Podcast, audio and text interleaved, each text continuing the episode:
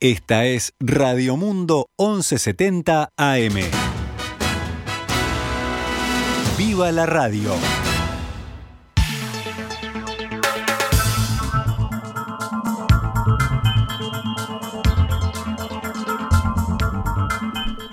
Doce horas 14 minutos, damos comienzo a una nueva edición de Noticias al Mediodía en este miércoles 27 de abril del año 2022.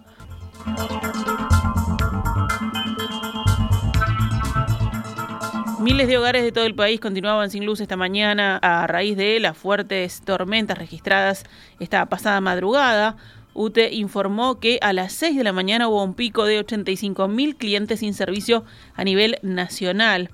La cifra, actualizada a las once y media, bajó a 46.447, con al menos 400 clientes afectados en cada departamento.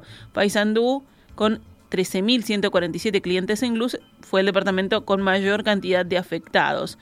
En Cerro Largo superaron los 5.000 y en 33 más de 4.000. Los menos afectados por el corte de luz son Artigas, Flores, Rocha y Montevideo, con menos de 500 servicios sin luz. El departamento de Artigas, sin embargo, ha sufrido en los últimos días la crecida del río Cuareim, que llegó este miércoles a los 11 metros con 70 de altura e inundó algunas zonas de la capital departamental. De hecho, este departamento tenía 130 evacuados y 148 evacuados debido a estas inundaciones producidas por la crecida, según informó el director del Sistema Nacional de Emergencia, Sergio Rico, al diario El Observador.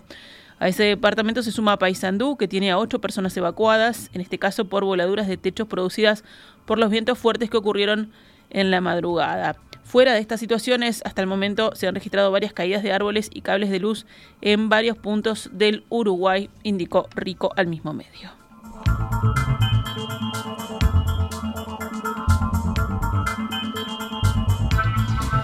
El ministro de Industria Omar Paganini dijo hoy que de acuerdo al informe de la URSEA de abril, los combustibles deberían subir a partir de mayo. La definición se tomará por estas horas y aunque no adelantó cuál será, dijo que el informe técnico marca que la nafta debería subir 3 pesos y el gasoil 10 pesos por litro. En diálogo con Radio El Espectador esta mañana aseguró que la definición se tomará probablemente mañana o pasado cuando se reúne el equipo económico ampliado para discutir el asunto. Consultado si sería lógico subir el precio de los combustibles en un marco de combate a la inflación en un contexto de guerra, respondió, como siempre, cuando uno decide estar por abajo del precio que debería cobrar, está teniendo que destinar recursos a esa diferencia de costos.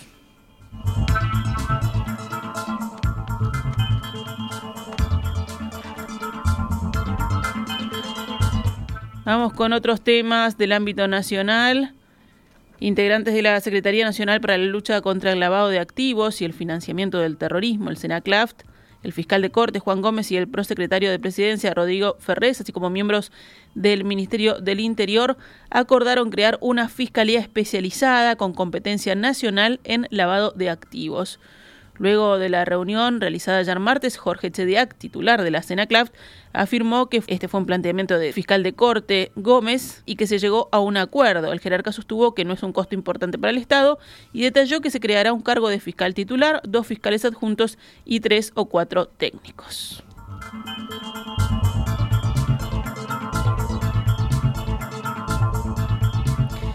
La Comisión de Seguimiento de Casa de Galicia recibió un planteamiento de la Asociación de Funcionarios de esa institución debido a que aún no se han incorporado trabajadores a las mutualistas, según informa el observador. Este hecho fue confirmado por el ministro de Trabajo, Pablo Mieres, que sostuvo que se está trabajando en el proceso y adelantó que va a llevar su tiempo. Los trabajadores optaron por pedir la intervención del Parlamento, se presentaron ante la Comisión de Legislación del Trabajo de la Cámara de Diputados, indicando que sienten mucha angustia y que nadie les dice nada. La comisión citó para la semana que viene a los responsables de las cinco mutualistas involucradas, el Círculo Católico, el Hospital Evangélico, CUDAM, Universal y CRAMI.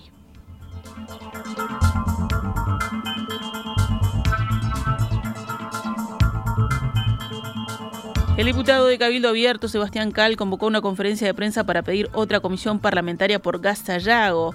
Tengo todo pronto y estoy esperando que la coalición levante el dedo, si ellos entienden, igual que yo, que hay que seguir adelante con esta investigadora, dijo Cal al diario El País. Si bien el legislador reconoció que el tema ya está en la justicia, opinó que el alcance de la comisión supone determinar responsabilidades políticas. Cal defendió la creación de la instancia, que viene siendo postergada desde el año pasado por elementos nuevos que en la investigadora pasada no estuvieron, dijo. Por ejemplo, se refirió a la auditoría realizada por PricewaterhouseCoopers, en la que no se detectó documentación que acreditara que tanto UTE como ANCAP, dueños del 80 y del 20% de los capitales respectivamente, hubieran aprobado un plan de negocios para la planta.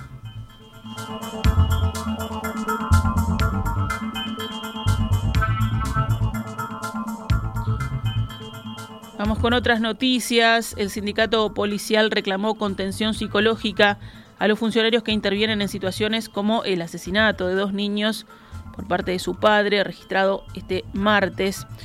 En un comunicado señalaron que los policías son los primeros en presenciar estos horrores que dejan secuelas emocionales profundas como a cualquier ser humano.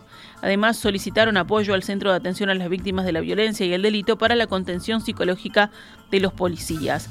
También expresaron que continúan trabajando en un proyecto de salud mental para los efectivos de la fuerza. No podemos omitir que es imposible continuar adelante trabajando normal como si nada o naturalizar estos hechos porque sabemos que no es así, indicaron. Asimismo, pidieron un abordaje urgente y cuidar la salud mental de los efectivos de la policía. Sigue siendo un debe tener un profesional en la salud mental en emergencia del hospital policial y no esperar meses para una consulta, concluye el texto. La policía halló un cuerpo desmembrado en un campo aledaño al vertedero municipal de Yung, en Río Negro, situado en el kilómetro 23 de la ruta 25. El hijo del fallecido identificó a quien corresponden los restos, aunque todavía falta que el Instituto Técnico Forense confirme la identidad. Se trata de dilucidar ahora si fue un homicidio o una muerte por causas naturales. La investigación apunta a que el desmembramiento fue provocado por los animales que circulan en la zona. Según informa Telemundo 12, en base a declaraciones del coordinador de la Jefatura de Policía de Río Negro, Richard Laborda, que sostuvo que es poco probable que se trate de un asesinato. El fallecido, un hombre de 70 años, vivía cerca del lugar donde hallaron el cuerpo y desde hacía una semana estaba ausente. Por este motivo, su hijo comenzó a buscarlo por la zona y dio con los restos. Denunció el hecho mediante el servicio de emergencias 911. Los oficiales se dirigieron al lugar y constataron lo reportado. La borda contó que el año pasado, en invierno, el hombre había hallado a otra persona que murió en las mismas circunstancias que él.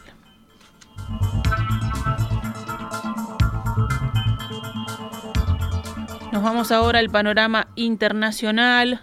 En Rusia, el presidente Vladimir Putin advirtió hoy que su país responderá con un ataque relámpago a cualquier injerencia estratégica en lo que ocurre en Ucrania, escenario desde hace dos meses de una campaña militar rusa. Si alguien, insisto, se dispone a interferir en los acontecimientos en marcha y crea amenazas estratégicas inadmisibles para Rusia, deben saber que nuestros ataques de respuesta serán relámpagos, rápidos, aseguró Putin durante una intervención ante el Consejo de Parlamentarios en San Petersburgo. Putin destacó que Rusia dispone de todos los instrumentos para ello, en alusión al armamento hipersónico. Armamento del que ahora nadie puede presumir y nosotros no vamos a presumir. Los usaremos si hace falta y quiero que todos lo sepan, subrayó. Todas las decisiones al respecto ya han sido tomadas, agregó Putin. El jefe del Kremlin volvió a acusar a Occidente de convertir a Ucrania en una antirrusia y de empujar a Kiev a enfrentarse con su vecino del norte atacar la anexionada península de Crimea y la región del Donbass, poseer armas nucleares y abrir laboratorios químicos y biológicos. Por eso, nuestra reacción ante esos cínicos planes fue correcta y oportuna, aseguró, en referencia a la operación militar especial que lleva adelante. La Comisión Europea propuso suspender por un periodo de un año todas las tarifas a la importación de productos desde Ucrania como un gesto de apoyo a ese país en guerra con Rusia. La idea está diseñada para ayudar a impulsar las exportaciones de Ucrania a la Unión Europea. Ayudará a aliviar la difícil situación de los productores y exportadores ucranianos ante la invasión militar de Rusia, señaló la Comisión en un comunicado. En Francia, el presidente Emmanuel Macron fue víctima del lanzamiento de varios tomates cherry durante una visita a un mercado en una ciudad de la región parisina. En su primera salida de París tras su reelección del pasado domingo, Macron se desplazó por este mercado para conversar con ciudadanos en las calles y discutir con ellos cuestiones políticas y medioambientales. Mientras pasaba por los puestos, varios tomates cherry volaron cerca de él, mientras su servicio de seguridad actuó rápidamente para apartarlo y abrir un paraguas. Macron no habló sobre este incidente en unas declaraciones posteriores a los medios en las que se podía ver a los miembros de su servicio de seguridad bastante nerviosos ante la muchedumbre que quería plantear quejas o preguntas o simplemente saludar al presidente.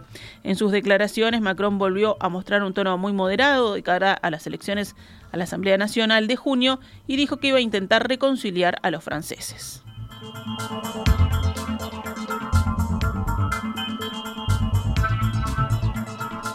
En deportes, Nacional ganó anoche en Buenos Aires y trepó al segundo puesto compartido de su grupo de Copa Libertadores, cumplida la tercera de seis fechas. Peñarol juega esta noche en Paraguay por Copa Libertadores ante el líder de su grupo, Cerro Porteño, a las 21 horas. Anoche también quedaron igualadas las dos series que se jugaron por el segundo punto de los playoffs al mejor de cinco partidos por cuartos de final de la Liga de Básquetbol. Liga que continúa mañana jueves con otra doble jornada de cuartos de final.